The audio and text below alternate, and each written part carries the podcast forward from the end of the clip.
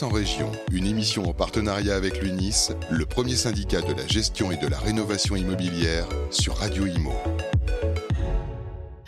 Bonjour et bienvenue sur Radio Imo. Nous sommes en direct à 13h30 comme chaque mois pour notre émission L'UNIS en région.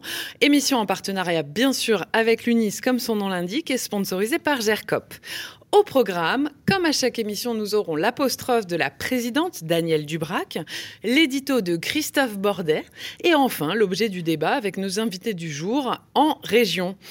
Aujourd'hui, nous partons en région Grand Est et Franche-Comté. Bonjour Christophe. Bonjour. Comment allez-vous Très très bien. Je suis ravi d'aller dans le Grand Est. Eh bien écoutez, on vous suit. Qui partagera ce plateau à, nos côtés aujourd'hui? Alors, eh bien, comme à chaque fois d'ailleurs, euh, Danielle Dubrac, hein, présidente euh, de l'UNIS, qui est avec nous. Bonjour Danielle. Euh, Catherine Dos, présidente Pôle Grand Est, qui est également bien branchée avec nous. Marie-Odile Moret, présidente Pôle Bourgogne-Franche-Comté. Et puis Laetitia Le Couturier, responsable Pôle copropriété Strasbourg. Eh bien écoutez, bonjour. Comme... bonjour. à tous, bienvenue dans notre émission L'UNIS en région. Alors ce que je vous propose c'est de démarrer tout de suite, le plateau est chargé, le programme est chargé, allons-y juste après ça. L'UNIS en région, l'apostrophe de la présidente. L'apostrophe de la présidente qu'on retrouve à chaque émission. On va laisser la parole dans un tout petit instant à Daniel Dubrac. Mais avant, on va juste rappeler un petit peu euh, le sujet, à savoir que l'UNIS avait déposé des amendements concernant le projet de loi climat. Même si cette loi été adoptée, nous souhaitions avoir un retour de la présidente sur les mesures qui avaient été proposées par le syndicat UNIS. Bonjour tout le monde, je suis encore ravie d'être là euh, pour cette émission mensuelle et puis bonjour aux, auditeurs et aux adhérents du Nice, du Grand Est et euh, Franche-Comté. Euh, et puis aussi comme vous l'avez dit, hein, qui est un partenaire fidèle qui nous fait des traitements informatiques pour nos professionnels admirables. Alors l'apostrophe, c'est bien sûr la loi climat. Alors elle n'est pas adoptée, elle est adoptée en première lecture. Oui, en première lecture. Je, n'ai pas précisé. voilà, et donc on avait fait des amendements. Bon, on n'a pas eu un succès fou. On a quand même été écoutés. Et bien sûr, on a euh, été auditionné par euh, les sénateurs. J'aurais voulu euh, vous dire que on est quand même inquiet parce que UNIS est favorable à la rénovation énergétique. On l'a montré. D'abord, il y a eu la signature avec Emmanuel Vargon euh, sur un engagement de sensibilisation, diagnostic et démarrage de chantier pour trois ans sur 50 000 copropriétés. Après, à Lyon, début mai, nous avons démarré euh, notre tour de France sur euh, la rénovation énergétique avec des formations, des informations données à tous les adhérents sur ce sujet-là. Mais là, on dit trop, c'est trop. pour ceux que ça intéresse, lisez la, loi et vous avez des articles sur la partie se loger, vous avez des articles sur la partie se nourrir, etc. Sur se loger, il y a des articles, et notamment l'article 42. L'article 42, c'est quoi? C'est le fait d'interdire euh, la location de logements euh, de classe E euh, en 2034. Alors, il y avait déjà les classes F et G. Ça correspond à des consommations d'énergie par mètre carré par an. mais les classes G, ça représentait 600 000 logements. Les classes F et G, le total, c'était 1,8 million. Et donc, si vous interdisez les classes E euh, d'ici 2034, bah, ça fait 2,6 millions euh, de logements, ce qui veut dire que, un, on habite pratiquement tous dans des passoires euh, thermiques, puisque ça correspond à 40% du parc en location privée. Et puis deux, comment on va faire? Parce que quand même, la, politique, même si nous, on est engagé depuis très longtemps, la politique, c'est quand même de savoir si on peut loger des gens à terme. Et donc, nous nous proposons euh, au gouvernement de décaler cette, location, cette interdiction de location de 2034 à 2038, de façon à regarder comment est-ce qu'on peut faire, surtout pour le financement des travaux, puisque c'est 60% du parc locatif privé qui est concerné. Le deuxième article, c'est l'article 34. J'en finirai là dans notre euh, apostrophe. Euh, dans l'article 34, vous avez un certain nombre de documents qui sont extrêmement utiles pour réaliser les travaux et, euh, les financer. Réaliser les travaux, ça passe par un état des lieux, bien sûr, un inventaire de ce qui se passe, et puis ensuite une planification. Et nous, ce que l'on dit, c'est qu'il euh, euh, y a trop de, définitions, de, documents. Il faut clarifier les documents et surtout leur contenu. Pour nous, le diagnostic, c'est l'état des lieux, c'est l'inventaire de ce qui se passe, c'est un constat. Donc, c'est une photographie de la, de la pathologie des, des, bâtiments. Donc, ça, ça avait déjà été prévu au niveau de, de la loi Elan, ça s'appelait le diagnostic technique global. Et donc là, on dit qu'il faut absolument que ce document il soit phare. Il intègre le fameux DPE collectif qui est dans mhm. cet article 44. Mais pour autant, le plan pluriannuel de travaux, ça doit être l'outil opérationnel, c'est-à-dire l'élément qui va planifier. Il ne faut pas mélanger tout ça. Et puis, bien sûr, on fait des préconisations sur le fait que ce fameux diagnostic technique global, il faut qu'il soit adapté à la catégorie d'immeubles. Il y a des immeubles qui n'ont pas les mêmes besoins, qui n'ont pas les mêmes anciennetés, donc forcément qui n'ont pas les mêmes pathologies.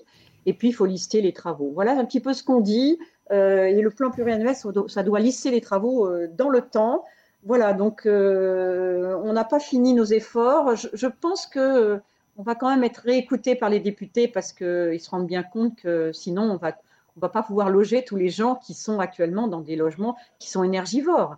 On est bien conscient que c'est important, la notion de climat et la notion d'énergie et l'effet, les gaz à effet de serre, mais pour autant, on peut pas ne peut pas avoir une politique d'accès au logement et puis finalement d'avoir des gens qui vont être dans la rue incessamment sous peu puisque les propriétaires bailleurs ne pourront plus louer.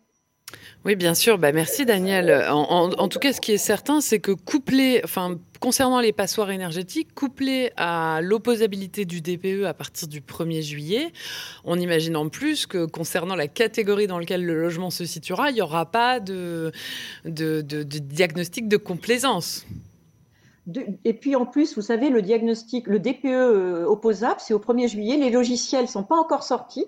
Et surtout, ce qu'on a un peu reproché au gouvernement, on comprend très bien la logique de massifier, on comprend très bien le dérèglement climatique et la nécessité de faire les travaux. C'est pas le souci, c'est d'ailleurs pour ça qu'on accompagne. On est 50 000 professionnels qui euh, sommes euh, lancés sur ce sujet-là. Mais la difficulté, c'est de se dire qu'on ne pourra pas tout faire en même temps et donc, c'est pour ça qu'il faut euh, reculer. On n'est pas pour supprimer, on est pour... Pour, pour avoir plus de temps. Pour avoir plus de temps, voilà. Très bien. Christophe, vous aviez une question pour Daniel. Oui, enfin, j'avais plusieurs questions, mais on va essayer de faire court. Euh, premièrement, qu'est-ce que vous attendez concrètement des sénateurs? C'est-à-dire, est-ce que les sénateurs peuvent vraiment vous écouter euh, et faire en sorte que derrière, à l'Assemblée nationale, comme vous l'avez dit, euh, les députés tiennent compte de ces, de ces remarques et de ces amendements, le cas échéant, pour améliorer les choses? Ensuite, on a eu Jean Castex quand même cette semaine qui a annoncé plusieurs centaines de milliers d'euros supplémentaires, et notamment pour que les friches industrielles deviennent des logements. Donc, euh, est-ce que ça veut dire que, par exemple, là, pour la rénovation énergétique, vous comptez encore sur le gouvernement pour améliorer les aides? Et puis surtout, il y a quelque chose qu'on que, a du mal à, voir euh, sur une rénovation de 20 000 ou 40 000 euros, par exemple. Euh, il faudrait que le pourcentage d'aide soit de combien pour que ça devienne acceptable par les bailleurs? Parce que c'est ça aussi qu'on a envie de comprendre. Alors, sur le, fait d'avoir des fonds supplémentaires, euh, bon, nous, nous avons demandé euh, deux choses. On a demandé que ma prime rénov démarre, euh, enfin, continue après la durée déterminée, c'est fin en 2023, c'est fini, donc on a demandé mm. à ce que ça soit, ça continue. Sur les financements aussi, on demande des aides, mais on demande des financements. Il y a eu le rapport Sichel, on demande qu'il y ait notamment les prêts collectifs qui soient un on demande aussi que les, alors, Daniel, je ne sais pas si vous touchez à quelque chose, votre son se coupe, donc euh, ah. voilà, ne touchez plus à rien. Je ne touche à rien, euh, je vous promets. Euh, donc, ce que je disais, c'est qu'on demande aussi des, moyens, des modalités de financement qui soient intéressantes. Toutes les banques ne jouent pas le jeu pour des raisons qui, leur appartiennent, mais il faut qu'il y ait beaucoup plus de prêts collectifs, de financement. Il y a beaucoup de choses qui existent, mais il faut, il faut aller parce que quand vous parlez de, de, de 20 000 euros de travaux pour un logement classé en, en F, par exemple, et G et 10 000 euros dans un logement classé en E, bah, ça fait quand même un volume de 70 milliards de travaux à réaliser. Et si, dans le même temps, on ne peut pas louer les logements, je ne vois pas comment les travaux vont se faire. C'est pour ça qu'effectivement, il faut aider les gens, d'abord dans la compréhension. Et c'est pour ça que nous aussi, vous le savez, je l'ai déjà dit sur votre antenne, euh, on, valorise la valeur verte du logement, c'est-à-dire qu'après les travaux, eh bien, elle aura une, une valeur vénale qui sera intéressante parce que ça sera des logements qui seront des logements qui ne seront plus énergivores grâce à ces travaux. Oui, Pierre. On a confiance au gouvernement. Les, sénateurs nous ont écoutés. Euh, le député Nogal euh, a proposé de nous réécouter, donc on, on leur remercie d'avance s'ils nous écoutent. On lui passera le message, on le croit souvent euh, sur Radio Imo. Mm. Euh, oui, donc on a, on, a bien, on a bien compris euh, l'enjeu, en tout cas, et puis on imagine bien que pour les logements en location, il y aura un double effet qui se coule, si je puis dire, puisque qui dit obligation de travaux dit moins de rentabilité sur un logement, donc potentiellement moins d'investisseurs, potentiellement hors ville où le loyer mm. est encadré, augmentation des prix des loyers. Donc effectivement, ça va sûrement engendrer aussi des répercussions derrière. Mais on reviendra sur ce sujet travaux d'ici quelques instants. Ce que je vous propose, c'est de poursuivre parce que oui, cette émission, euh, malheureusement, ne dure que 30 minutes et on a déjà fait un tiers euh, du temps qui nous est imparti. Christophe, allez-y, je vous en prie, pour votre édito. Évidemment, chers amis, lorsque l'on pense Grand Est, on pense Strasbourg. Strasbourg, capitale de l'Europe, c'est quand même plus beau que Bruxelles, l'autre capitale européenne. Quand on pense Strasbourg, on pense cathédrale en grès des Vosges, dont la construction débuta en 1015. Oui, ça ne nous euh, rajeunit, pas, bien évidemment. Quand on pense Strasbourg, on pense à la petite France avec ses jolis canaux. Quand on pense Strasbourg, on pense marché de Noël, sapin illuminé.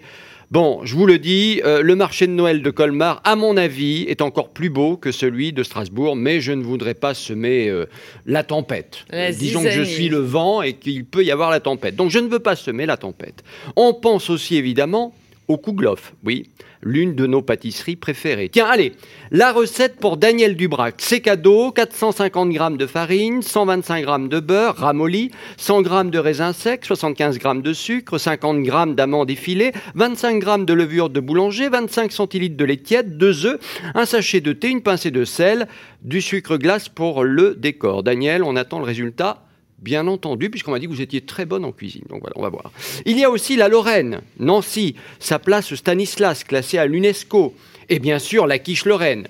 Daniel, allez, c'est cadeau, je vous donne la recette. Euh, non, on n'a peut-être pas le temps finalement. Euh, il y a aussi plus bas, Reims, Épernay, les caves kilométriques dans lesquelles sommeillent les bonnes bouteilles de notre champagne national. Et de l'autre côté, la Franche-Comté. Ah, la Franche-Comté. Besançon et surtout, puisque l'on parle nourriture terrestre, le comté. Les meules de comté, 2000 ans d'histoire. Ce fromage raconte la Franche-Comté, la rudesse de son climat, sa paysannerie, le travail des hommes et des femmes qui ont fait un sommet et qui en ont fait un sommet de la gastronomie franc-comtoise. Bref, dans votre région, et j'ai sûrement oublié des choses, mais tout y est. L'architecture, la gastronomie. Que demande le peuple? Eh bien, écoutez, Christophe, on vous demande en tout cas, euh, merci pour cette chronique. Ça vous a donné envie aussi fantaisiste. Euh, la Christopher's Chronicle. Euh, on est, on est ravis de vous avoir avec nous sur ce plateau. Qu'en ont pensé nos invités? C'était parfait. C'était parfait. des petits oublis, mais bon. Ah ben, on ah. peut pas tout dire. Hein, euh. Alors moi, je trouve ça un peu facile de parler du, des ingrédients du, du Kugolov, pardon, mais euh, sans préciser. Enfin, ça a l'air simple comme ça, mais c'est vachement plus difficile ah ben, évidemment que c'est difficile, mais bon, on attend que Daniel nous le fasse. Ah, c'est ça. Donc Daniel, euh, vous êtes mis à l'épreuve là. Hein. Ouais. Est-ce que Daniel nous entend? Daniel fait, fait comme si elle n'entendait pas. Voilà, je vais relever le défi. On a un organisme de formation qui s'appelle Un Plus, qui fait des tas de formations pour nos. Et dans le cadre d'une détente, on pourra effectivement faire un coup glof, voir une quiche lorraine. Comme ça, on aura le sucré et salé. Bravo. Ah ben merci Daniel. et puis excusez Christophe, hein, bien sûr, il a auditionné pour présenter Top Chef, mais malheureusement ça n'a pas marché. ça n'a pas marché. voilà. Alors je vous propose qu'on lance tout de suite l'objet du débat, puisque c'est ce, ce qui nous intéresse, la région. Et oui, la problématique rencontrée, les problématiques rencontrées par les professionnels du secteur sur une région donnée. Et en l'occurrence, je crois que vous nous les avez bien présentés, cher Christophe. Je vous propose qu'on se retrouve juste après ça. L'Unis en région, le débat. Alors mesdames, mesdames, oui, c'est un plateau féminin aujourd'hui, euh, puisque nous avons Catherine Doss, présidente du pôle Grand Est, Marie-Odile Moret, présidente du pôle Bourgogne-Franche-Comté, et enfin Laetitia Le Couturier, responsable pôle copropriété Strasbourg, qui nous fera le plaisir en fait de nous expliquer un petit peu quel est l'objet de sa fonction en tant que responsable Alors je vous propose qu'on démarre tout de suite avec Catherine et Marie-Odile, nos deux présidentes de région, afin de faire un, un, point, euh, un point marché, tour à tour, chacune. Euh, Catherine, je vous laisse démarrer. Comment se passe le marché aujourd'hui dans votre secteur géographique? Alors déjà, mon secteur géographique est un peu rétréci par rapport à, cette grande région du Grand Est, mais je peux parler que, de ce que je connais, c'est-à-dire euh, le Bas-Rhin et le Haut-Rhin, euh, Strasbourg notamment. Euh, donc, comme beaucoup de grandes villes, le marché de la transaction est extrêmement dynamique. Il y a beaucoup de mouvements, aussi bien en transaction qu'en location d'ailleurs. c'est un marché très tendu avec une recherche effrénée de mandats, puisque les biens sont rares ils se vendent très très rapidement, en moins de trois semaines, et ça n'a pas évidemment euh, pour conséquence de faire baisser les prix. Euh, petit à petit, on s'aperçoit que les vendeurs passent de plus en plus par les professionnels. C'est une bonne nouvelle pour nous, euh, parce que tout simplement, les professionnels étant en recherche de mandat, eh bien, ils sollicitent énormément les potentiels vendeurs qui, qui, qui, le sont sollicités avant même d'avoir mis leurs biens en annonce. En campagne, tout se vend. Euh, une maison euh, part euh, quasiment quelques jours dans, cette région de Strasbourg. En ville, c'est la même chose. En cinq ans, on a pu augmenter une augmentation de l'ancien dans les beaux quartiers de à peu près 20%. La raison pour laquelle euh, ce sont euh, comment dire, des, transactions qui sont recherchées, c'est tout simplement parce qu'il n'y a pas assez de construction neuve. Et Strasbourg, Strasbourg comme vous l'avez dit tout à l'heure, est quand même un pôle très très attractif aussi bien en termes de travail que en, termes professionnels, si vous voulez, que euh, pour les étudiants ou autres. Donc voilà, on voit l'émergence de nouveaux quartiers qui étaient auparavant délaissés et qui euh, actuellement euh, prennent peu à peu euh, une valeur certaine. Euh, les gens ont de l'argent. Euh, je veux dire, euh, on, c'est une bonne nouvelle. Bah oui, mais oui, mais oui, mais ils l'ont parce qu'ils sont forcés à la limite. Ils ont beaucoup épargné. Oui. Période mm. on, où on n'a pas, effectivement, on n'a pas dépensé. Donc quelque part, l'apport personnel ne, ne représente peut-être pas le même problème qu'il représentait auparavant. Alors on a un souci, et je termine là-dessus, c'est le devenir des Airbnb parce que dans une ville comme Strasbourg, évidemment, on a beaucoup de logements qui étaient consacrés au Airbnb.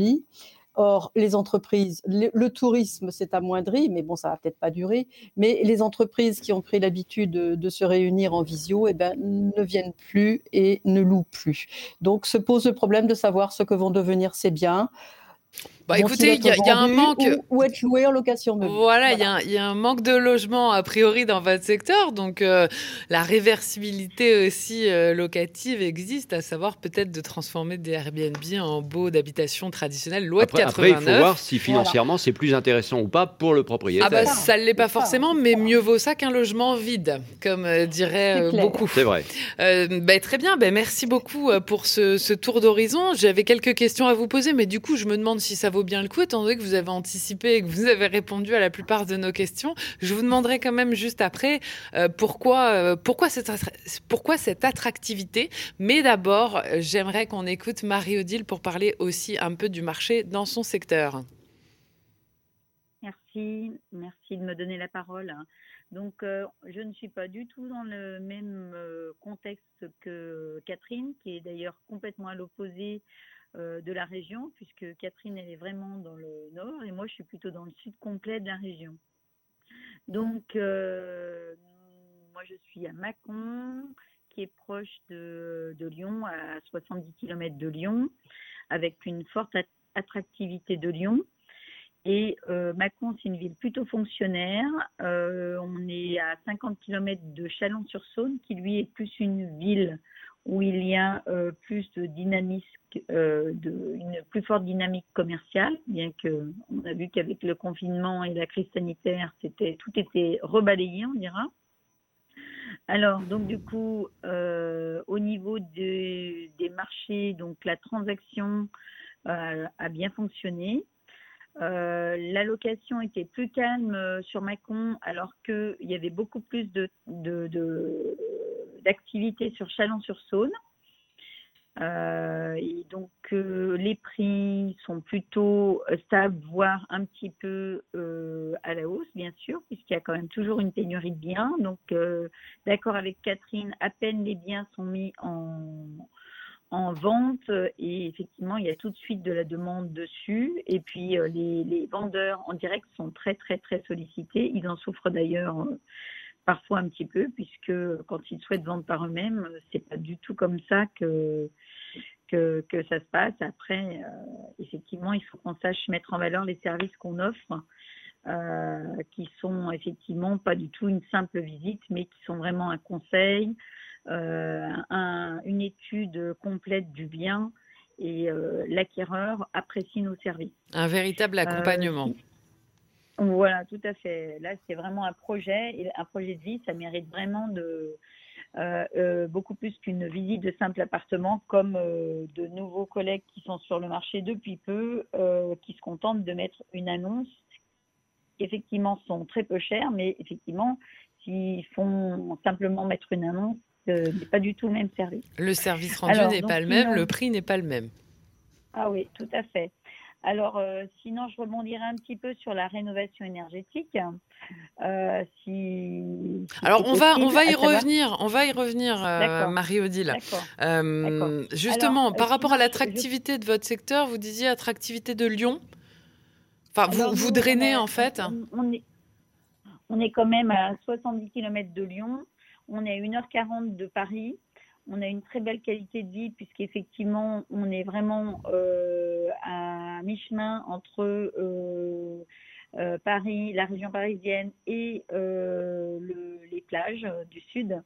Et nous sommes à 1h40 de Paris, donc c'est quand même merveilleux, on dira, avec un pays qui, un paysage qui est très très joli, les vignes, beaucoup de beaucoup Vous nous vendez du rêve, Marie-Odile, là.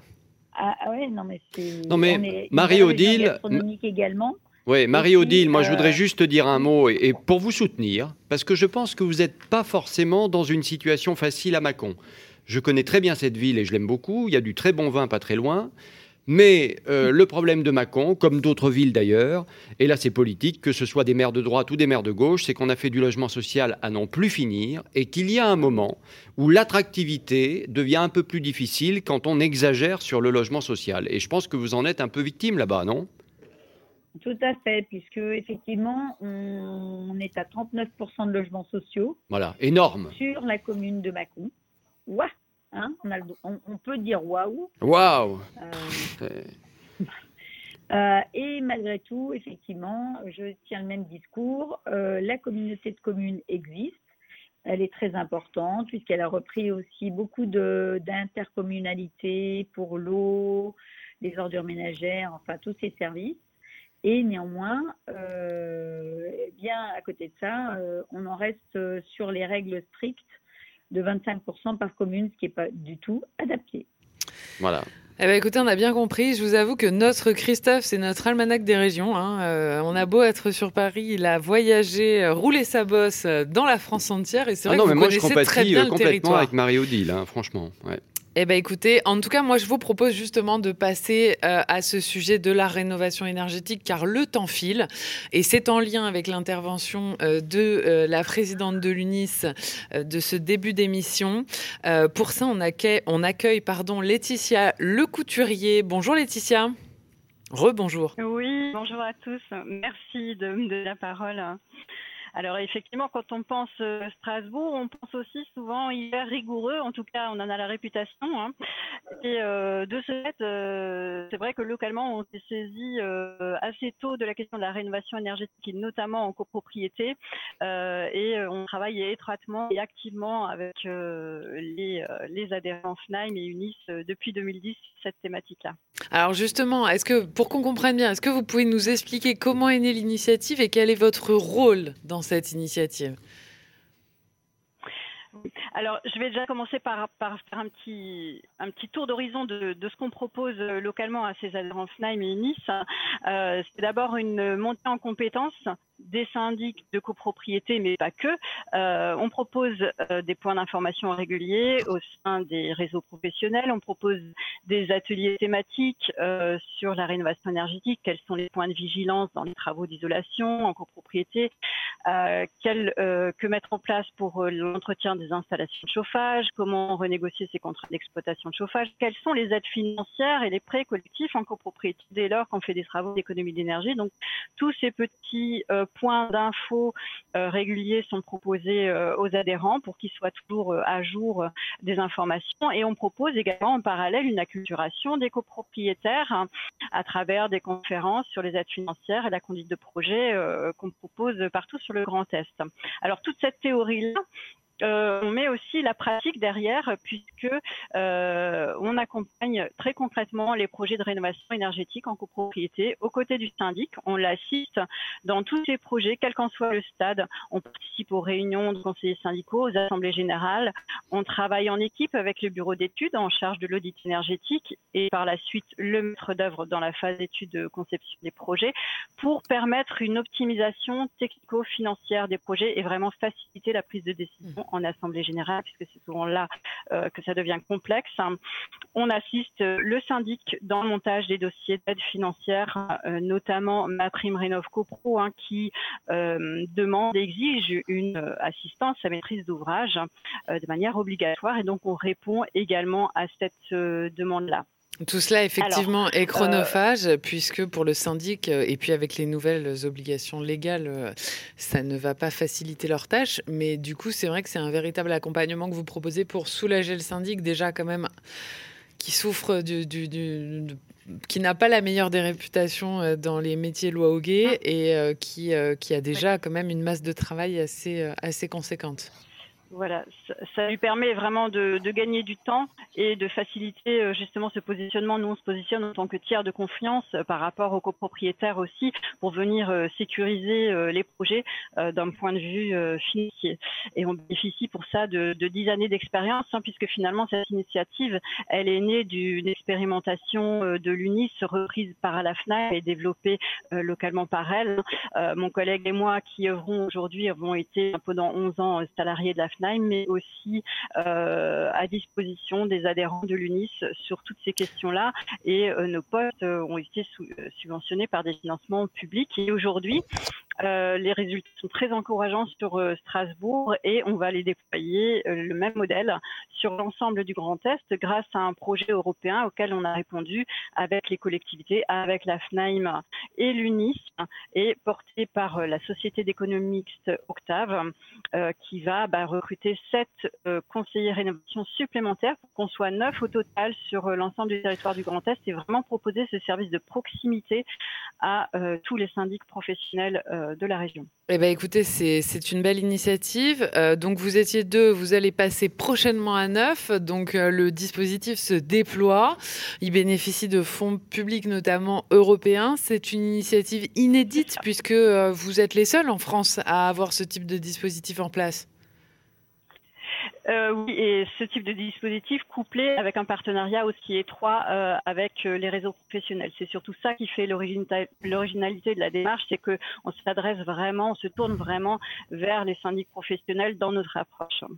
Eh bien, écoutez, on salue cette initiative de confrérie hein, qui, se, qui se développe entre les syndicats professionnels. C'est toujours joli à regarder.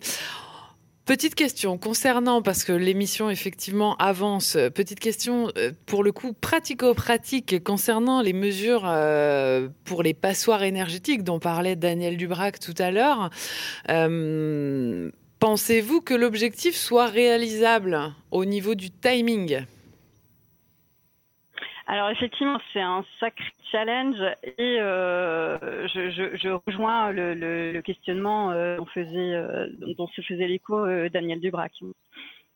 Vous, vous souhaiteriez quelques années supplémentaires hmm. Eh ben, disons, euh, oui, c'est quand même euh, c'est un sacré challenge. Hein. Je, je, vous avoue que ça va pas être facile à tenir. Bah, peut-être que vous passerez de 9 à 28. Hein Laetitia, ah, bah, une ouais, Laetitia, une petite question quand même pour qu'on comprenne bien. Euh, le, pourcentage de passoires énergétiques dans votre région, ça, ça correspond à quoi? Moi, je voyais l'autre jour dans la Nièvre, par exemple, 42% des logements étaient concernés. C'est absolument énorme. dans le Grand Est, ça donne quoi? Alors moi j'ai vraiment la vision euh, copropriété. Donc oui, oui, bien sûr, mais déjà au niveau des copros, quoi. on n'a pas encore. on n'a pas encore le DPO euh, obligatoire sur les copropriétés. Oui, c'est vrai aussi. Mais euh, concernant en tout cas euh, les, logements, euh, les logements parties privatives, hmm. là effectivement, c'est pas c'est pas de, votre ressort directement, mais vous auriez pu connaître ce chiffre. bon, écoutez, moi ce que je vous propose en tout cas, c'est d'interroger vos deux présidentes de région pour savoir un peu ce qu'elles en pensent. J'ai cru que Marie-Odile, enfin j'ai cru comprendre tout à l'heure que Marie-Odile souhaitait intervenir sur la question de la rénovation énergétique. Oui, merci. Donc moi, je, la rénovation énergétique, ça marche. Si c'est très bien présenté, euh, ça reçoit l'adhésion euh, des copropriétaires assez facilement, euh, surtout si le ravalement est, nécessaire. puisqu'en fait, bah, si on leur explique que si on met un simple coup de peinture, ils vont mettre de l'argent à la poubelle, ils ont vite compris qu'il fallait suivre nos conseils. Et donc, euh, mais par contre, c'est quand même un projet en copropriété. Euh, entre le moment où on fait le descriptif, le moment où on fait voter et le moment où on le réalise, il faut compter trois ans. Donc, du coup, mmh. euh, c'est quand même assez compliqué à mettre en place. Et est-ce que vous, en tant que... du temps. Sur la valorisation des logements rénovés, euh, isolé par l'extérieur, euh, c'est pas si évident que ça. Alors, le, logement ne perd pas de valeur. Dire qu'il en gagne, euh, il est plus facile à vendre, je dirais, surtout parce que il est moins énergivore. Bien sûr, bien sûr. C'est très important et surtout, on le rappelle encore une fois, en ce moment. Euh, écoutez, j'ai encore tout un tas de questions à vous poser, mais malheureusement, notre émission touche à sa fin eh et j'ai la technique qui me rappelle à l'ordre. C'est la frustration et en même mm. temps, c'est ce qui fait qu'on se retrouve avec plaisir le mois prochain. absolument. Christophe, hein euh, bah, écoutez, je vais vous remercier pour vos différents éclairages. Merci d'avoir accepté euh, cette invitation, d'avoir participé à cette émission. J'espère que vous ne serez pas de votre côté trop frustré de ce temps qui passe trop vite. Euh, c'est malheureusement donc l'heure de nous quitter. Merci à vous pour votre présence. Merci à la technique, à Théo. Merci à nos fidèles auditeurs. Merci à vous, euh, Christophe, euh, un plaisir. de, m'accompagner. Nous nous retrouverons en juin pour un nouveau numéro de l'Unis en région. Et on a hâte et on vous dit à très bientôt. L'Unis en région, une émission à réécouter et télécharger sur le site et l'appli radio.imo et sur toutes les plateformes de streaming.